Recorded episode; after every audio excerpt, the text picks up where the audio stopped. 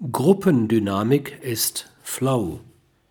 Das Erkennen von oft sehr schnell wechselnden Gruppenemotionen ist nicht Selbstzweck. Die Einstellung darauf kann lebenswichtig sein.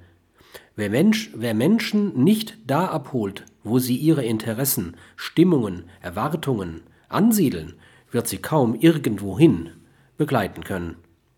Und alle Dialektik bedeutet doch ein Stück Wegs gemeinsam zu gehen.